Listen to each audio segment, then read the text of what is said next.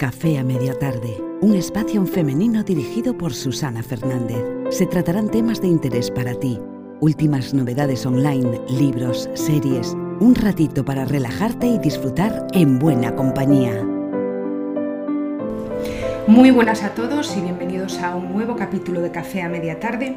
Y como os anuncié en el capítulo anterior, hoy eh, tenemos una invitada, una invitada muy especial que nos va a hablar de lo que es una persona altamente sensible, lo que llamamos una persona con rasgo PAS, también llamado altamente sensitiva. Bien, em, hola Elena, buenos días. Hola, buenos días. Bueno, qué alegría estar aquí contigo. Por fin podemos vernos y, hablar sobre temas tan interesantes. Perfecto, Elena. Elena eh, no sé si lo he dicho bien. ¿Cómo es? Elena Jigir. Jigir, es verdad. Elena es coach estratégica de vida y bienestar, psicóloga positiva especializada en gestión emocional en los momentos de cambio, es creadora de Wellness Routine y del podcast Vive Plenamente. Es muy apasionada en el desarrollo personal, bienestar integral, inteligencia emocional, yoga y meditación. Se considera como una mujer multiapasionada y altamente sensible. Ha estudiado también Enneagrama, Tapping, Mindfulness y ayuda a mujeres altamente sensibles, paz y multiapasionadas a recuperar su equilibrio emocional y vital. Les acompaña en su viaje de autoconocimiento y reconexión con su interior, sus dones y sus pasiones, para que puedan vivir la vida de una manera mucho más plena y eh, en bienestar y en reinvención profesional. Elena, eh, bueno, queríamos hablar hoy de varias cosas y eh, lo más importante en esto del rasgo de persona altamente sensible o persona paz, em, yo quería concretar eh, bien exactamente cuáles son sus cualidades, ¿no? porque a veces se puede confundir con una persona débil que tiene tendencia a la tristeza, eh, melancolía, etcétera, o también con alguien que está, bueno, pues todo el día mirando al cielo, mirando al mar. Es algo natural y, bueno, pues hay muchas personas que son así. Pero eso no quiere decir que porque tengas esos rasgos sensibles o una apariencia más sensible, tengas ese rasgo de personalidad, ¿no? Hay gente que, por ejemplo, está en contra de este tipo de etiquetas porque cree que son, en cierto modo, limitantes y, sin embargo, pues a veces son necesarias para poder señalar y nombrar algo y a partir de ahí empezar a observarlo, ¿no? Yo creo que muchas veces en esa búsqueda sentimos la necesidad de identificarnos con algo y creemos que tenemos todos los síntomas que nos están diciendo. De hecho, siempre se ha pensado que médicos o terapeutas, mientras estudiaban, creían tener todos los síntomas que aparecen en los libros. Y aquí vamos a tratar de ser lo más explícito posible, pues para no caer en ese sesgo, y para ello vamos a situarnos. Me gustaría, Elena, que nos hablaras de cuáles son eh, los rasgos y cuál es el origen y cómo empezó a hablarse de este rasgo de personalidad que creo que a día de hoy pues cada vez está más presente ¿no? en nuestra sociedad. Lo empezamos a ver en muchos niños, en muchos adolescentes. Cuéntanos un poco, eh, defínenos bien para que nos quede claro cuáles son los rasgos que definen a una persona altamente sensible, pues de simplemente una persona que pueda tener una sensibilidad. Bueno, el, como tú dices bien, es el rasgo de personalidad que por las primeras veces eh, se mencionaba gracias a la psicóloga Ellen Aron, es psicóloga americana, mm. y ella misma, por su propia experiencia, yendo al psicólogo, lo descubrió, porque pensaba que algo pasaba mal con ella y no encontraba las respuestas. Entonces, claro, ella dedicó casi toda la vida con su marido que también le acompañaba en esto, entonces a investigar, escribir libros sobre ese tema y darle a conocer ese rasgo como algo que nosotros somos porque nacemos con ello. Es un rasgo, podría ser incluso hereditario. Por eso es tan necesario observarse, como tú dices, incluso de nacimiento, ¿no? Entonces, si tú no recuerdas, que te, que te lo cuenten. Somos 20% de población como hombres y mujeres, también animales, que pertenecemos a personas altamente sensibles o sensitivas, porque creo que la traducción no es del todo correcta, porque en inglés es highly sensitive person, que es la persona altamente sensitiva. Y a mí también me gusta más esta definición. ¿Qué nos ocurre? Nosotros percibimos todos los estímulos externos con muchísima más intensidad y lo hacemos de manera totalmente inconsciente. Entonces no tenemos que hacer ningún esfuerzo. Todo lo percibimos con tanta intensidad y, lo, lo, como esponjas, ¿no? Sin, sin, querer. Y parece que no podemos pararlo. y es necesario aprender eh, cómo, cómo, saber que, que, somos altamente sensibles. ¿Por qué? ¿Y cómo lo podemos hacer? Vale.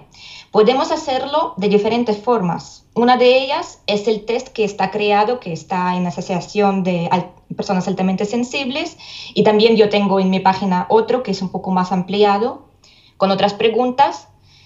Y, y otra mm, posibilidad es también eh, revisar esas cuatro características que también eh, estaban eh, descubiertas por Ellen Aaron.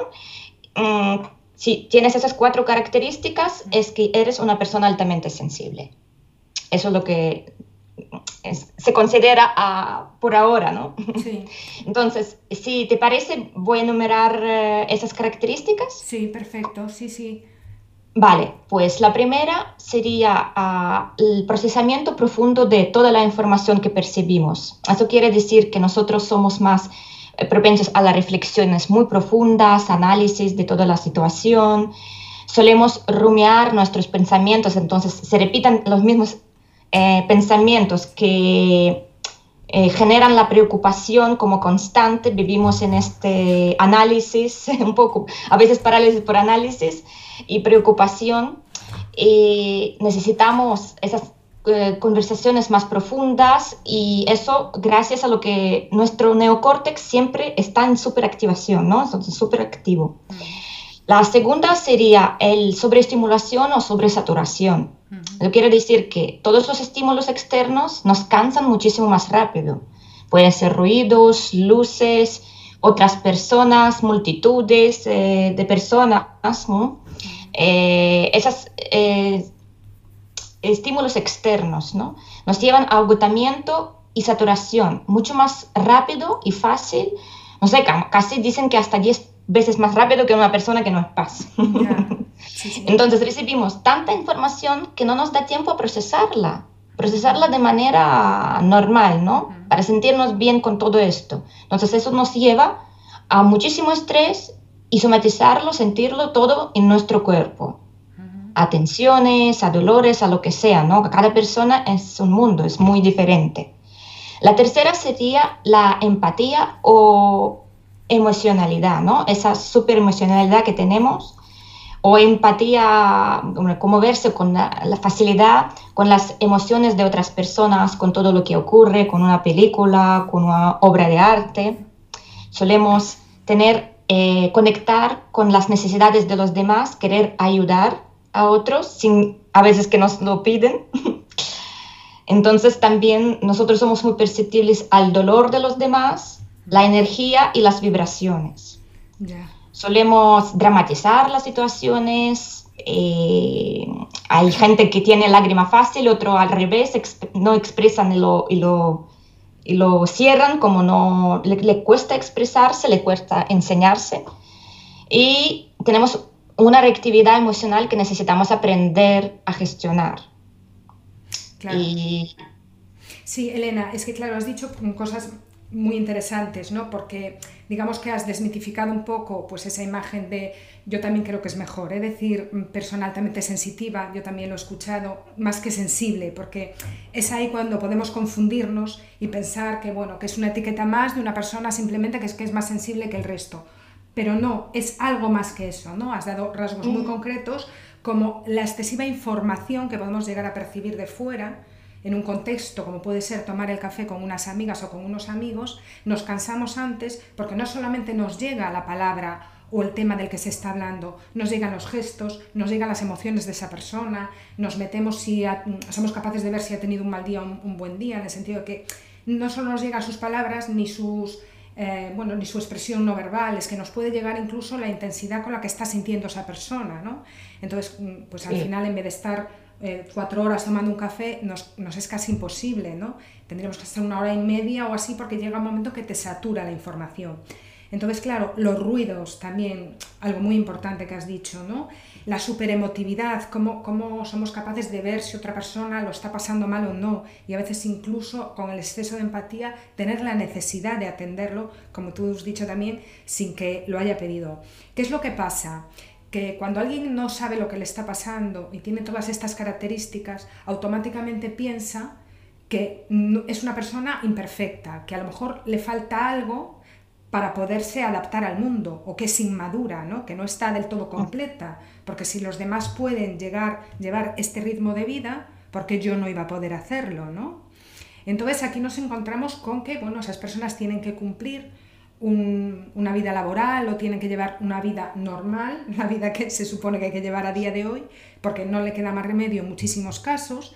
En otros eh, sí, en otros podemos, por ejemplo, tú eres una emprendedora y de hecho hablas de la importancia de, emprender a veces cuando eres PAS, ¿no? Porque los otros trabajos pueden llegar a generarte muchísimo estrés que se puede manifestar después en enfermedades. Entonces, me gustaría saber eh, cómo podemos gestionar el estrés de una persona que pues, no pueda emprender porque no es el momento, porque cree que no está preparada o porque en ese momento no se dan las circunstancias, pero sí tiene que cumplir con su jornada laboral que pues, le produce muchísima más carga emocional que en una persona que no tenga este rasgo. ¿Cómo nos podemos cuidar?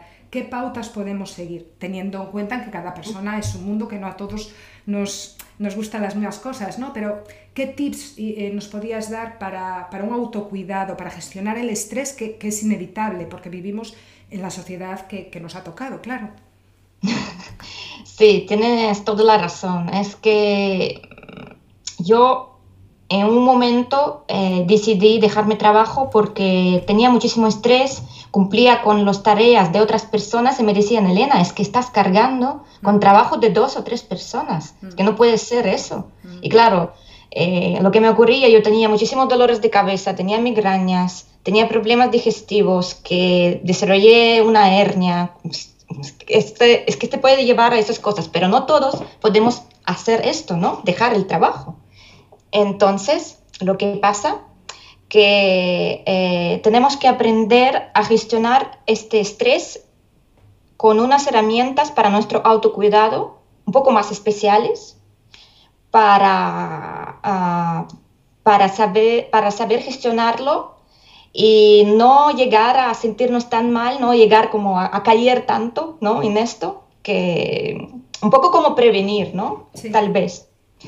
Entonces, eh, como tenemos esta... Ah, lo primero para mí es importante es detectar qué te, qué te estresa, ¿no? Y descubrir, observarse y descubrir cuáles son los detonadores de tu estrés. Podría ser otra persona o alguna situación eh, eh, en especial, ¿no? No lo sé, por ejemplo, te, te, te, estresan las reuniones, ¿no? Mm. Cuando hay muchas personas y tú tienes que, que hablar.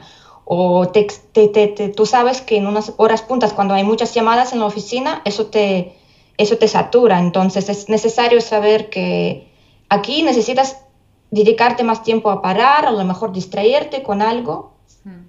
¿Y cómo se puede hacer? Hay muchísimas herramientas y para cada una servirá la tuya, ¿no? Pero la gran herramienta es la respiración.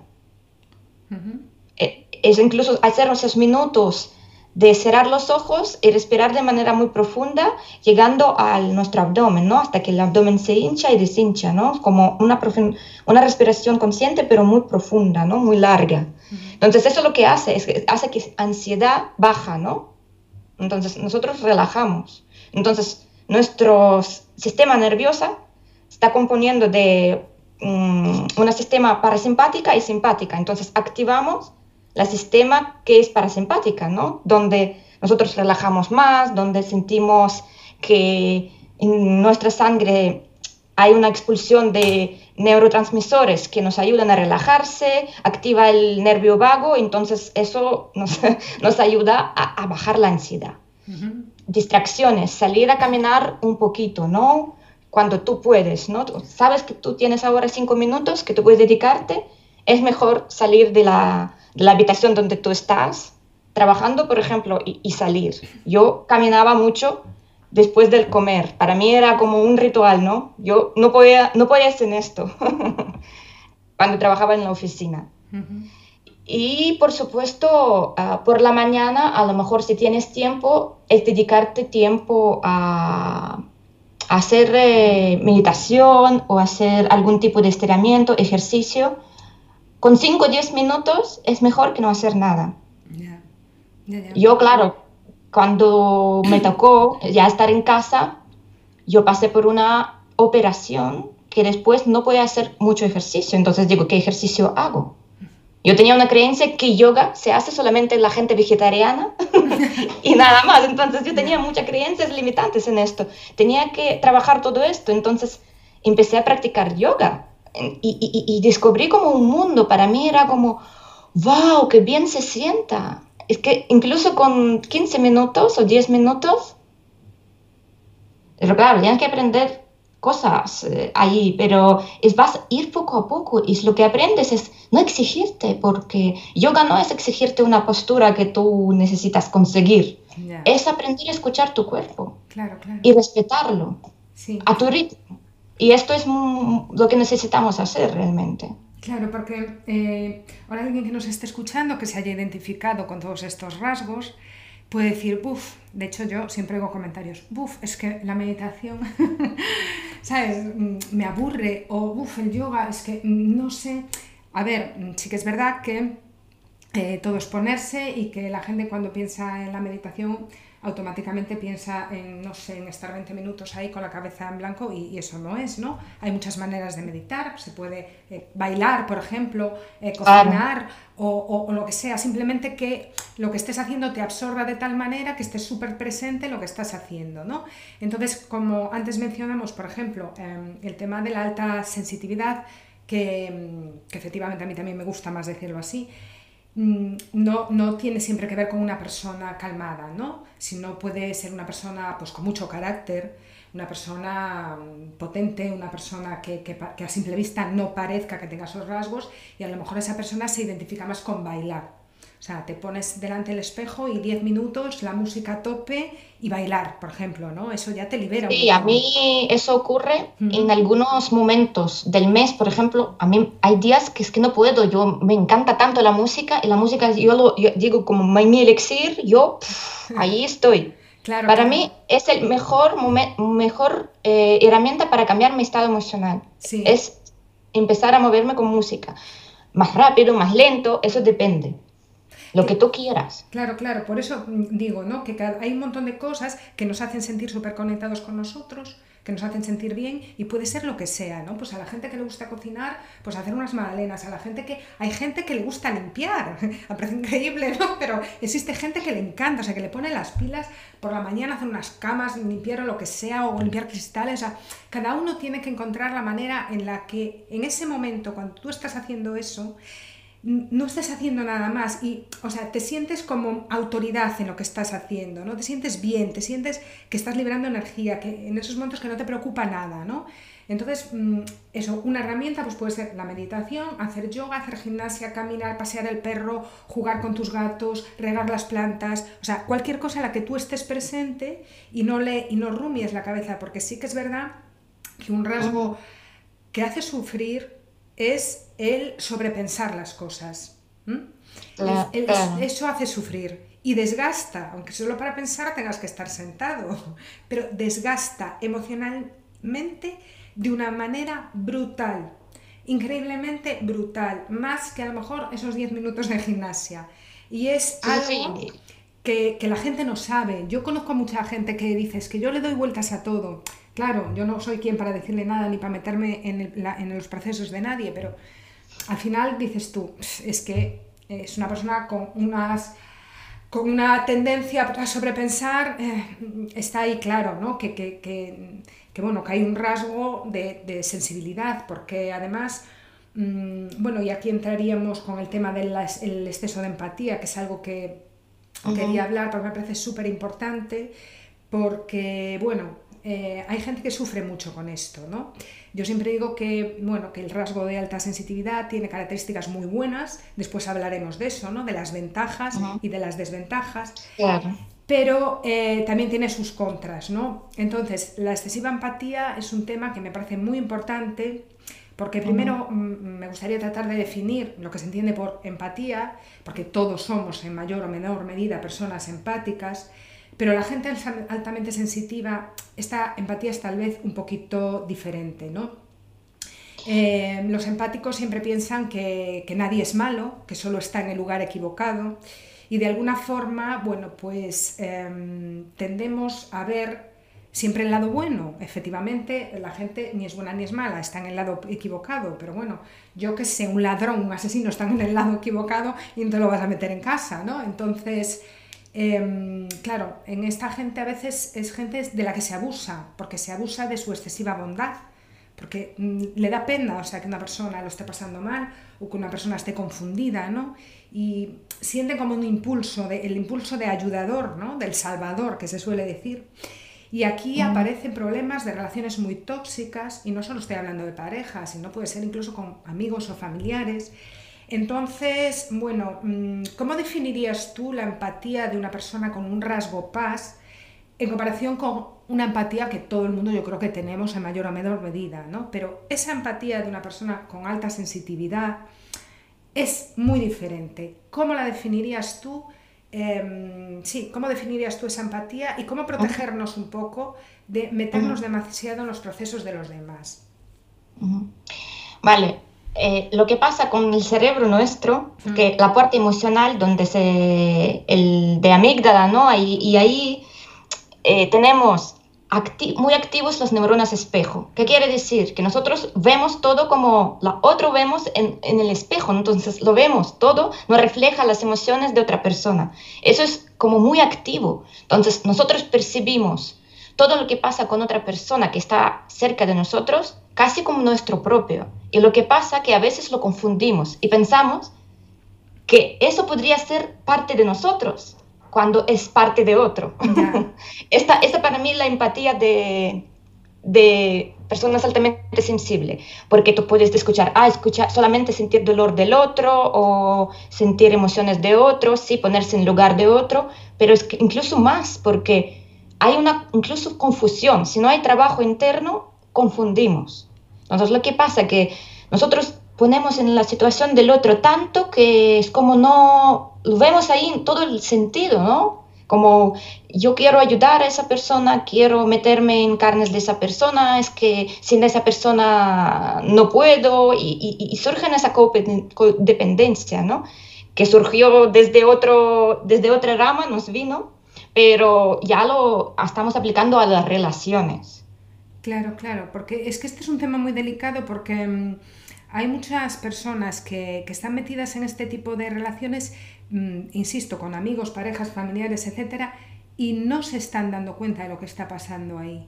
Piensan que claro, incluso... tal vez les parece que es normalidad, algo normal. Les parece que es lo normal y están eh, creando una relación de codependencia emocional con esa persona que están confundiendo, pues en caso de parejas la pueden llegar a confundir con un amor cuando no hay nada ahí a lo mejor no hay amor, hay una dependencia, o sea, yo tengo que ayudar a esta persona, ¿cómo la voy a dejar? ¿no? Estás casi enganchada a, un, al proceso de la otra persona, ¿no? Y, eso es durísimo porque, bueno, hay no solamente con relaciones, sino con amigos o con padres o con hijos y, y no te das cuenta porque no eres capaz de separar. No eres capaz de separar Em, o sea, estás como emocionalmente ligada a ese, a ese proceso. Y, bueno, hay muchas, muchísimas parejas, por ejemplo, que, o parejas o que han tenido padres así pues un poco complicados, em, han tenido que ir a terapia para poder entender que eso no es amor, por ejemplo, ¿no? Y, han, tenido procesos muy duros y, y les ha costado verlo, porque para ellos era lo normal estar cuidando a esa persona, pero es que ya sé que tiene ese problema, pero yo la quiero, lo que... No, no, es que mm, estás enganchada a un proceso de esta persona y esta persona está utilizándote como su sanadora o como su salvadora y realmente pues no, no le estás haciendo ningún favor, ¿no? Yo había escuchado en un libro, bueno, escuchado, no leído, que mm, había una chica, como, o sea, está tratando de explicar un poco además la especial atracción que hay entre la gente sanadora o sensitiva con este tipo de personas mm, complicadas y, abusonas a veces, ¿no?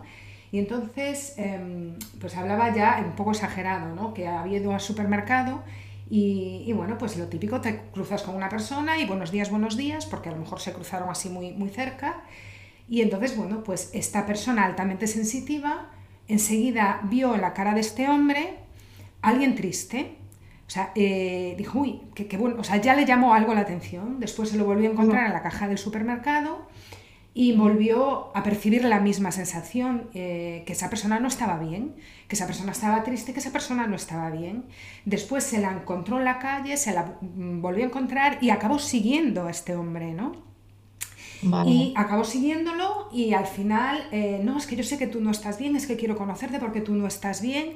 Efectivamente, esa persona percibió que no estaba bien y bueno, se, generó una dependencia, una codependencia ahí, ¿no? Eso es el peligro de las personas altamente sensibles, ¿no? Que tienen un imán para este tipo de personas. Las quieren rescatar. O sea, es que ven o sea, ven lo que otras personas no ven. Y como creen en la bondad del ser humano por encima de cualquier cosa porque saben que la bondad es la bondad, que esto es como la temperatura, ¿no? Que la temperatura es la misma, puedes estar a 40 grados bajo cero o puedes estar a más de 40 grados, pero al final la temperatura solo hay una, pues esto es lo mismo, ¿no? Entonces ellos creen que el hombre no es malo, simplemente que está en el otro lado. Y es como un enganche. Y hay muchísimas, muchísimas relaciones de este tipo cada vez más y cada vez más gente, bueno, pues en terapia y dándose cuenta de este tipo de enganche eh, emocional, ¿no? Entonces, bueno, em, ¿cómo podemos darnos cuenta de este proceso y qué podemos hacer para protegernos y no acudir como, como locas y como locos al rescate de todo el mundo? Claro, yo creo que tiene que repetirse esa situación y necesitamos activar esa escucha activa de nosotros mismos, ¿no? Mm. Porque cuando tú estás ya cargada de esto, tu cuerpo te va a dar señales. Ya. Yo creo que hay como un regular, bueno, nosotros aprendemos a autorregularnos, pero cuando sentimos ese cansancio en el cuerpo, sentimos que estamos saturados, agotados, será por algo. Y yo creo que hay gente que ha llegado a desarrollar alguna enfermedad y después pregunta, ¿y por qué, no? Porque llegan a un límite. Muchas veces, por desgracia, hay que llegar a este límite para, para, para, poder parar, ¿no? Para darse cuenta, ¿no? Para ser más consciente. Y es mucho trabajo que hay que hacer. Muchas veces no, es, no lo puedes hacer sola, pero te exige muchísimo ser honesto contigo misma, porque nosotros, eh, lo que hacen esas personas, se autoengañan. Y les cuesta decir, mira, es así, ver eso con claridad, sin como, como les ponen a los eh, caballos, ¿sabes? Esos, eh, en los ojos para que ellos no ven y van directamente solamente recto. Es como quitar todo esto, quitar un poco el, todo lo de los ojos para que puedas ver en 3D, ver todo, porque no ven, solamente van en una dirección. Entonces, claro, eh, hay que trabajar muchísimo autoestima, ¿no? Autocuidado, saber poner los límites, porque no saben poner los límites. ¿Qué quiere decir? No solamente limitar y decirlo brusco. Aquí entra otra calidad que es para mí es la asertividad. Entonces, asertividad quiere decir que tú no eres ni agresivo ni sumiso. Entonces estás como en, eh, equilibrándolo, ¿no? Estás siendo asertiva, entonces eres compasiva, pero en el mismo momento compasivo contigo misma y con el otro. Entonces llegas a, una, como a un compromiso que es bueno para dos partes. Entonces, y comunicas eso de manera amable, no con agresión o algo así. Entonces, dándote a, a saber que, mira, ahora mismo yo necesito dedicarme a otra cosa, o me siento cansada y necesito descansar, o necesito, pero claro, para esto es que tienes que saber que tú tienes que priorizarte. Exacto. A llegar a eso, ¿no? Porque es como, ah, vaya. Y, cuando tú vienes, vienes a conocer que esto es lo que te da placer, que ya tú, tú, te alejas de, del otro y dices, vaya, pero esto es más placentero para mí y me da más, eh, como más cosas positivas que ayudar al otro incluso. Eso no quiere decir que tú nunca lo vas a estar para otro, sí, pero la, eh, la como decimos, el, em, el orden para, nosotros, para nosotros altamente, altamente sensitivos es al revés primero cuidamos a nosotros mismos y después a otro, porque si no, todo colapsa, ¿no? Colapsa. Llegamos a ese estrés y que nos, nos puede llevar a, a, depresión, a ansiedad, a enfermedad, por desgracia, que podría ser eh, fibromialgia, que podría ser eh, algunos trastornos digestivos, eh, problemas con la piel. Todo se refleja ahí. Y, esos pequeños señales a veces no lo notamos y pensamos, ah, estrés es lo normal. Pero cuando se, se, mantiene mucho en el tiempo y se convierte en algo crónico, ya es algo que no es normal porque llega a este agotamiento fatal y que, que ya después nuestro cuerpo no puede soportarlo más. Claro, es que mm, eh, has dicho una cosa muy importante, cuidarnos nosotros primero, Em, que esto parece una chorrada, que dirá todo el mundo, pues es lo normal, cuidarse uno primero, ¿no? Pero en las personas que son, que tienen este rasgo eh, de personalidad, son tan dadivosas hacia los demás que em, desde ahí no funciona nada, ¿no? Entonces, aprender, yo creo que es lo principal que tenemos que aprender de, de, esta, de esta conversación. Aprender a cuidarnos a nosotros primero, a protegernos a nosotros primero, eh, claro, mira, la frase sería, no esperes que tu cuerpo se queje para empezar a cuidarte. Empieza antes, ¿no? Pues Cuídate, no es una obligación, es un regalo que tú puedes darte. Y por eso necesitas escuchar, ah, ¿qué yo necesito hoy? Entonces es como te, te despiertas, eh, no sé, haces lo que tú necesitas primeros y después en la mañana tú te preguntas, ¿qué yo necesito hoy para mí? ¿no? Respirando así, conscientemente contigo, ¿qué es que lo quiero? No solamente que quiero, es qué es lo que necesito. Porque querer, puedes querer eh, eh, hacer desayuno para tu pareja, no sé, o algo así. Pero ¿qué yo necesito para mí? Claro. Claro, claro. Porque después también otra cosa que pasa, normalmente cuando la gente empieza, empieza a darse cuenta de que tiene que cambiar su actitud, de que siempre ha estado para los demás, de que no se ha cuidado, de que tiene esa creencia de que, bueno, solamente es buena persona en tanto en cuanto ayuda, porque además tiene esa facilidad. En el momento en que su cuerpo grita lo que la boca calla, que también es un, refrán que se suele decir, en ese momento ya, bueno, pues junto con el médico, tu terapeuta o amigos o familiares que se hayan dado cuenta y decides empezar a cuidarte tú, em, bueno, pues ahí empiezan los problemitas también, ¿no? Porque empieza a haber críticas eh, de personas que a lo mejor no entienden, como antes estabas todo el día de juerga con ellos y ahora has decidido que pues solo vas a estar hasta una hora.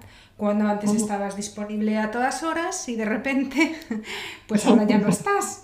Cuando resulta que antes eras tú la que hacías todo y ahora dices, pues hoy no lo voy a hacer. Cuando antes eras tú la que te adaptabas a los viajes y a las reuniones y a las quedadas, y dices, pues a este sitio no me apetece ir. y entonces automáticamente pasas a ser un demonio, malísima, y a todo el mundo le gustabas más antes, ¿no? Eso es algo que existe también, ¿no? Y, entonces ahí vienen las críticas, y a la gente que, bueno, que tiene este rasgo de personalidad, pues la verdad le duele todo más y, bueno, pues las críticas eh, también las lleva peor. Entonces, oh. cuando tú das a entender al otro, que a mí me parece muy importante, cuando tú das a entender al otro lo que necesitas para estar bien, sea un amigo, una pareja, unos hijos, no, mira, es que yo hoy necesito esto para estar bien. Que es lo que, bueno, hablamos de la asertividad, ¿no? La asertividad también tiene que ver con decir nuestras necesidades, con saberlas manifestar. Entonces, en esos momentos eh, llega la persona con este rasgo de personalidad y empieza a sentirse culpable por decir lo que necesita. ¿Cómo podemos protegernos de las críticas? ¿Cómo podemos ser valientes para decir nuestras necesidades sin sentirnos mal cuando a lo mejor llevamos 10 años viviendo para los demás? ¿Cómo podemos dar ese primer paso? ¿Qué beneficios puede tener? Eh, bueno, beneficios ya lo sabemos, pero ¿en qué nos podemos basar para decir, no, voy a dar el primer paso, voy a empezar a decir lo que necesito? Porque hay gente que, claro, empieza el cambio ahora, pero tiene que lidiar con gente a su alrededor que lleva viéndola 20 años siendo una esclava o un esclavo. Y ahora esa persona quiere cambiar, quiere priorizarse y le va a costar muchísimo hacerlo.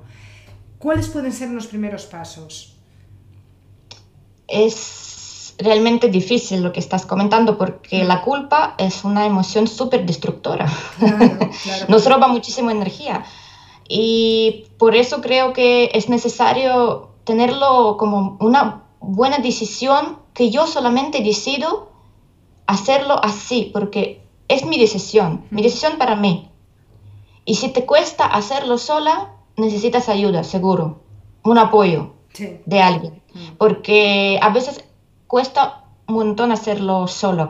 O puede ser un apoyo grupal de un grupo o de una terapeuta que trabaja contigo en grupo o personal. Eso es tu decisión como lo quieras, pero no es como, mm, claro, tampoco comunicarlo, mira, ya lo he dicho que voy a hacerlo así y ya está, y punto. Es como hacer pequeños pasitos a diario, imaginando y visualizando a dónde tú te diriges, porque tú tienes que saber para qué lo estás haciendo, tener este compromiso contigo misma. Entonces, para mí es muy importante tener compromiso con, contigo misma. Claro, claro. Claro, es como saber también que eh, cómo tú proteges esa energía. Es como, pase lo que pase, yo me comprometo que todos los días, y ese tiempo para mí es algo sagrado, es que si, te cuesta incluso escríbelo, hazlo con imágenes, una visualización, una, como un vision board con imágenes a dónde tú quieres ir, ¿no? Y cada vez verlo todos los días, ¿no? Tener esa inspiración todos los días delante de ti. No puedo decir que es fácil, pero tener, hacerlo de otra forma, porque es, es como cada, para mí yo llegué a, a, ver que transformación ocurre cuando tu cuerpo empieza ya hacer otros hábitos. Entonces, cambio ocurre aquí en el mente, pero necesitamos vivir nuevas experiencias para que nuestro cuerpo se adapte a ello. Porque lo que pasa, ¿por qué damos pasos, atrás? Porque nuestro cuerpo todavía está acostumbrado a otra cosa. Entonces, lo que nos dice, mira, tu mente te puede engañar, te puede decir cualquier cosa, porque eh, después tú vas a sentirte en la misma situación. Por ejemplo, te digo, no sé cómo darte ejemplo, no sé si lo explico bien. Sí, sí, sí. Si llega a entender. Porque cuando ya tu cuerpo sabe que puede comportarse de otra manera, lo vas a hacer diferente. Claro. Ah, sí, que tiene que apoyarse con emocional y con, y con la mente. Entonces, es que como tienes que conseguir esa coherencia. Claro, porque tú puedes tener, bueno, pues las ganas de hacerlo y las intenciones de hacerlo, pero el cuerpo que lleva acostumbrado a hacer cosas durante muchos años totalmente diferente va a ir por su lado. Entonces, recordarnos por qué hemos decidido cambiar, aunque sea escribiéndolo, visualizándolo como tú dices, para ir acostumbrando al cuerpo a que salga a actuar de otra forma, porque si no va a salir a actuar de la manera que estuvo haciendo durante 20 años. Entonces son pequeños pasos. Es, como un hábito ya. Claro, es un hábito. Entonces son pequeños pasos que hay que ir arraigando para que la mente y el cuerpo vayan eh, eh, a la par, claro. Entonces, muchas veces eso, pero eso pasa en todos los campos, claro. Mm, vamos a ver, me propongo cambiar, ¿no? Sobre todo a final de, de, año, con el año nuevo.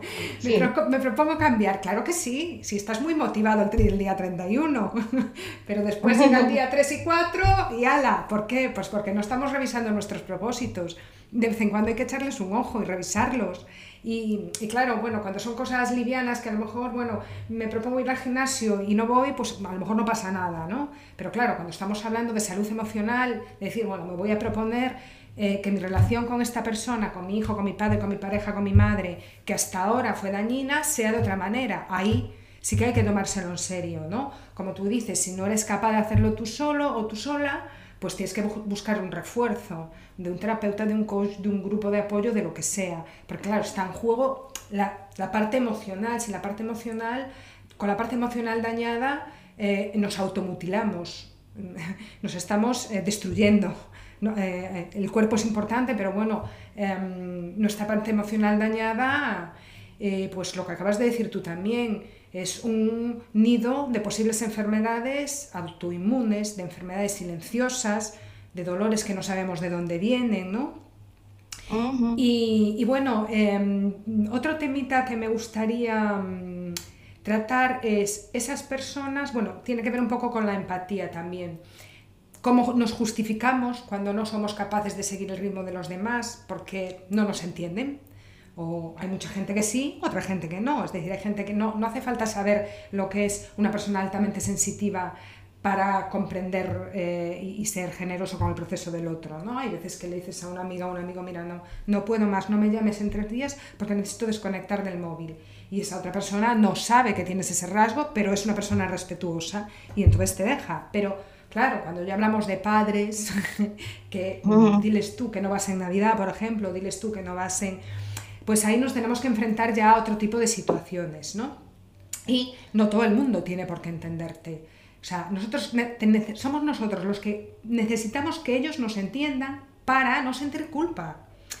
¿Sabes? Entonces, claro, no me quiero sentir culpable, necesito que tú me entiendas, pero entonces es un problema nuestro, no del otro, ¿no? O sea, hay que, tiene que quedar muy claro que habrá gente que lo entienda y habrá gente que no. Y eso no puede repercutir directamente en cómo nosotros actuemos ni nos sintamos. Entonces, tenemos que contar con la posibilidad de que hay gente que ni lo crea, que ni lo entienda, que le dé altamente igual, incluso que le parezca una tontería. Hay que contar con eso. Entonces, ¿cómo podemos hacer para no sentirnos culpables por lo que somos? Y en caso de que la gente no entienda nuestras necesidades, eh, pues no sé, ¿qué estrategia podríamos tener para para no tener que justificarnos tanto, la sobrejustificación, ¿no? Para que la otra persona no se sienta mal, esta cosa tan horrible de poner al otro antes que, nosotros mismos siempre.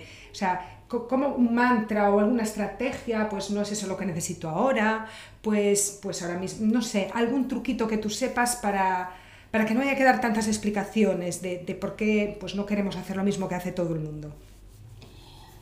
Bueno, herramienta. A mí me viene en la mente eso que, por ejemplo, tú vas y tú sabes que esa persona te puede atacar con críticas y esto, hmm. es, que no sé si lo escuchaste, que tú imaginas que tú tienes como un, una, un, como un, algo de protección, como un, ¿cómo se llama? El, eh, un escudo. O una, ¿ah? Un escudo.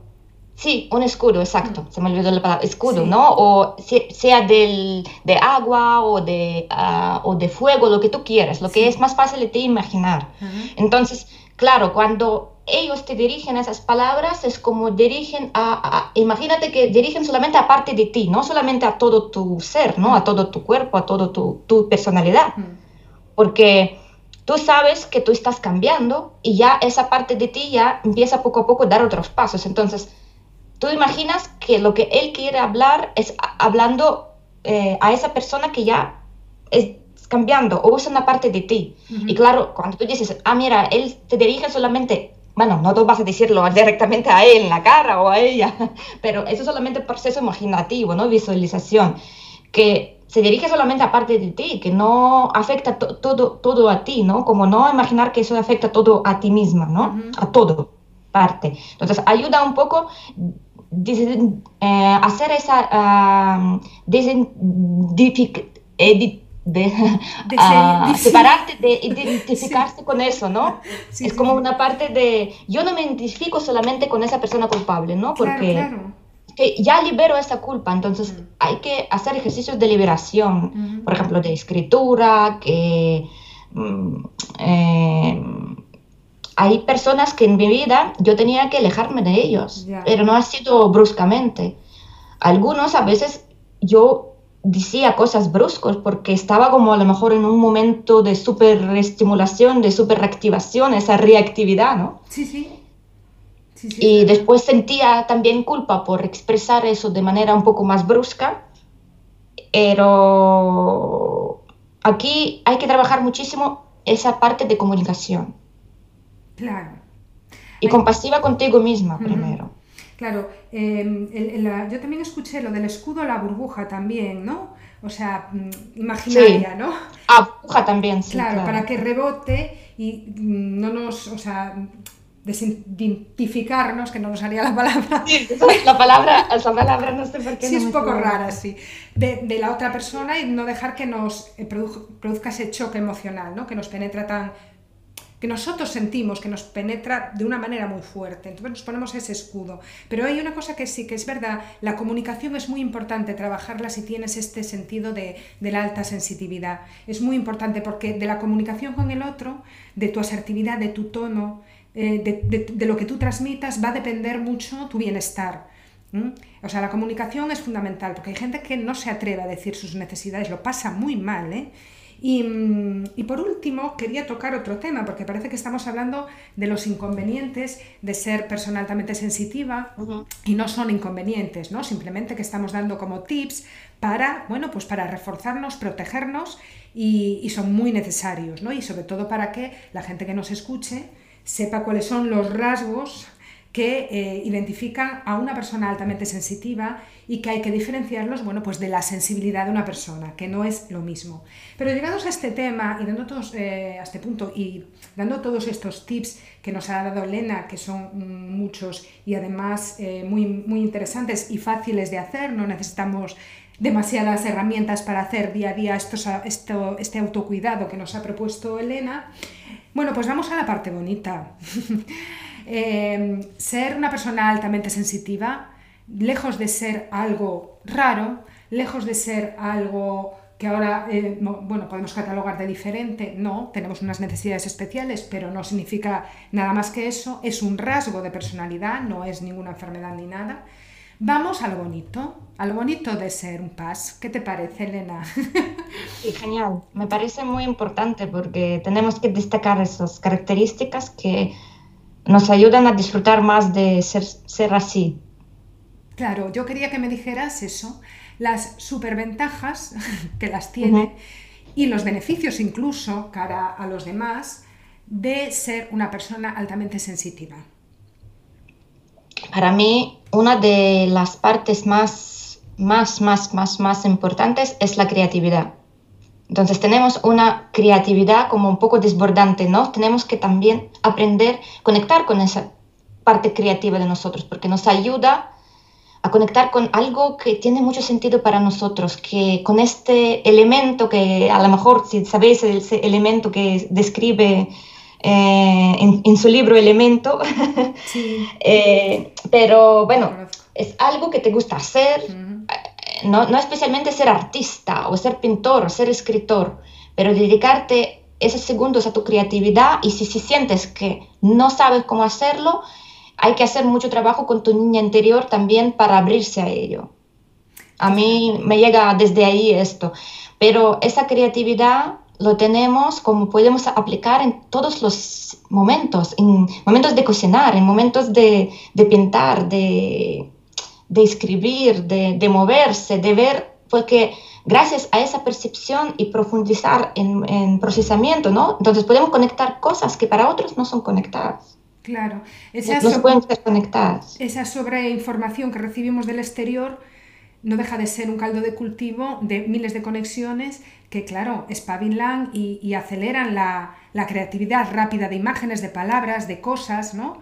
Tanta información, tanta conexión, al final sí que te das cuenta de, yo lo, yo lo noto mucho en la escritura, por ejemplo, ¿no? Muchísimo. En la escritura, en momentos de concentración máxima, yo, yo, yo, me, va, me va antes, no sé, la tecla que la cabeza ya, llega un momento, ¿no? O sea, sí que notas la, mm, la conexión muy rápido, o a la hora de cocinar.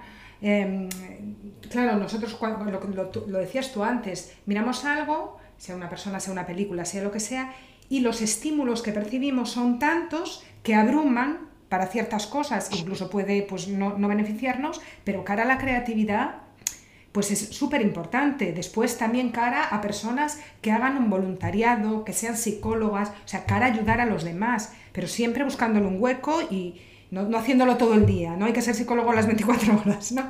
Pero bueno. No, no, no, para eso es necesario eso, estar, aprender dónde estás fuera y dónde estás solamente para ti, por para adentro, ¿no? Sí. Estar para afuera o estar para adentro. Entonces, tener esos momentos para adentro contigo mismo, ¿no? Claro, eso es súper importante, ¿no? Buscarle un hueco a esa necesidad o a esa facilidad que tienes para ayudar, pues a veces yo qué sé, gente pues que trabaja ayudando a otros en residencias con niños, siendo terapeutas o en voluntariado, unas horas o lo que sea. Y a partir de ahí, después tu vida normal, con tus cosas, tus amigos, tus perros, tus mascotas o lo que tú quieras o tus paseos por donde te dé la gana.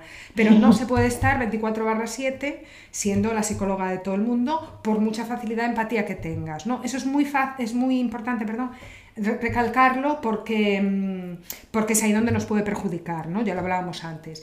Pero por lo demás, pues facilidad para entender a los demás, para ayudar, creación a tope, creatividad, búscate un, no sé, un espacio donde puedas ser creativa, en la escritura, en la pintura, en la decoración, en la cocina, en, yo qué sé, en, vestirte, en la moda. Lo puedes usar como hobby o bien lo puedes canalizar como profesión hoy en día que, bueno, que todo se está reinventando y que, y que hay oportunidades, ¿no? Sí, para mí eso también está muy ligado a lo apasionados que somos, porque mm. tenemos, podemos tener muchísimos talentos. Sí. Algunos no, no evaluarlos tanto, pero es importante conectar con algo, aunque no te dedicas a tu talento o tu don, pero lo puedes eh, utilizar eh, y, conectar con ese hobby que es parte de tu talento o tu, o tu, don eh, y dedicarle un tiempo, ¿no? Fuera de tu trabajo, si es un trabajo que, que, te roba tiempo y tú dices, ah, mira, ese tiempo para mí y yo ese tiempo que me encanta bailar, yo bailo y, y, disfruto. Pero esos momentos que te dan sentido son súper importantes. Claro que sí, sí, sí, sí. Es lo que dices tú. Mucho más que para personas que no son paz. Sí, porque además, sí, es cierto. Es cierto, parece, y eso fíjate que parece como paradójico, ¿no? Que si tú eres una persona sensitiva parece que quieres estar todo el día ahí en el sofá tirada, relajada. No es verdad. Es que al final es lo que dices tú, multiapasionadas. O sea, es que me gusta esto, pero también me gusta lo otro. quiero saber de todo, quiero entenderlo todo. O sea, es verdad que hay, hay una hiperestimulación y una hiperactividad creativa también, ¿no? Bueno, Elena, mm, yo quería, ya nos vamos a despedir. Mira, ya llevamos casi una hora hablando. Vaya, vaya, qué rápido pasa el tiempo. Sí, sí, sí. Y entonces yo quería preguntarte, bueno, primero, mm, ¿a qué te dedicas exactamente? O sea, ¿cuáles son tus servicios? Eh, ¿Qué servicios ofreces? ¿Y dónde los podemos encontrar? ¿O dónde te podemos encontrar? Explícanos un poquito eso antes de, de despedirnos. Vale, pues yo ahora ah, estoy más eh, publicando más cosas de las cosas que van a salir ahora en Instagram, más, más eh, enfocada en, en, esa red social y haciendo también vídeos y convirtiéndonos en podcast, ¿vale? Pero el tema que trabajo más es el, eh, es el tema del estrés realmente, en momentos de cuando tú necesitas un cambio en el trabajo o llevas mal en tu trabajo y necesitas eh, cultivar más ese equilibrio, esa calma interior. Y para las personas también que quieren emprender y necesitan, vivir esos procesos de cambio y necesitan esa, esa, gestionar sus emociones en ese proceso, ¿no? Entonces, cuando quieren reinvención, ¿no? Cuando quieren ese cambio para ellos, pero se sienten perdidas y se sienten como bueno, no sé cuáles son los pasos, todo me supera y no lo sé cómo hacerlo.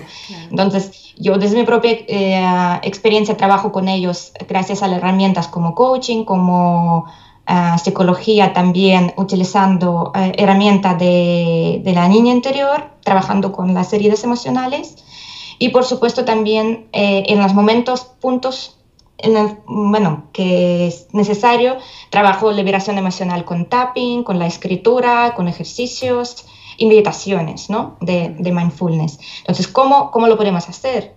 Ah, ahora eh, estoy preparando unos masterclass que dan eh, una puerta, abren la puerta a un programa que voy a, a presentar que se va a llamar Equilíbrate, donde vamos a trabajar un poquito eh, todos esos pasos, ¿no? Realmente esas es como aprender a autorregularse con ese estrés que vivimos, ¿no? Con esa gran empatía que, que vivimos, ¿no? Como para, cómo, cómo saber gestionarlo, ¿no? Entonces es un, un, trabajo de un poquito más de un mes. Se puede trabajar en programas, se puede trabajar conmigo en sesiones, en una sesión que es algo puntual o en de sesiones. Perfecto. Entonces, lo más sencillo para ponerse en contacto contigo es, pues, puede ser directamente mandarte un mensaje por Instagram, ¿no? Sí, por ejemplo, o suscribirse a mi página, que van a recibir también un, regalo que ahora lo tengo. Ah. Es eh, una meditación y un diario emocional para empezar a, conocerse más como persona altamente sensible y gestionar las emociones. Sí. Muy bonito. Pues mira, después voy a dejarlo en la descripción del podcast, tanto la página web como el link de su, de su Instagram y así, bueno, pues podéis eh, mirar, porque aparte Elena es muy activa, la verdad, en Instagram y, podéis mirar ahí información, su contenido y por supuesto contactar con ella. Bueno, Elena, yo tengo que darte las gracias por dedicarme un poco de tu tiempo, por darnos tantísima información, tantos tips, tantos consejos y tan buena descripción de lo que es bueno, como a ti y a mí nos gusta llamar, ¿no? Personas altamente sensitivas, ¿no? Aunque a veces la gente lo conoce como personas altamente sensibles. Eh, es un rasgo de personalidad y bueno, convive con nosotros de manera general y ya veis que, bueno, que se puede identificar y se puede convivir con él perfectamente. Entonces, bueno, pues muchas gracias, Elena. Gracias, gracias a ti. Yo he pasado muy bien, disfrutado hablando contigo y quiero decir que el mundo necesita a las personas altamente sensibles y ahora todavía más. Sí. y nosotros necesitamos saber expresarnos, saber cuidarnos de manera un poco especial y a eso los invito. Muy bien, pues nada, estamos que lo a través de ejercicios que yo ofrezco, unos servicios que yo ofrezco a otra persona, pero que lo hagan. Perfecto, estamos de acuerdo, Elena. El mundo necesita personas altamente sensitivas. Y nada, y a vosotros muchísimas gracias por, como siempre por llegar hasta el final del programa y os espero, bueno, pues en nuestro próximo encuentro, ya sabéis, dentro de 15 días.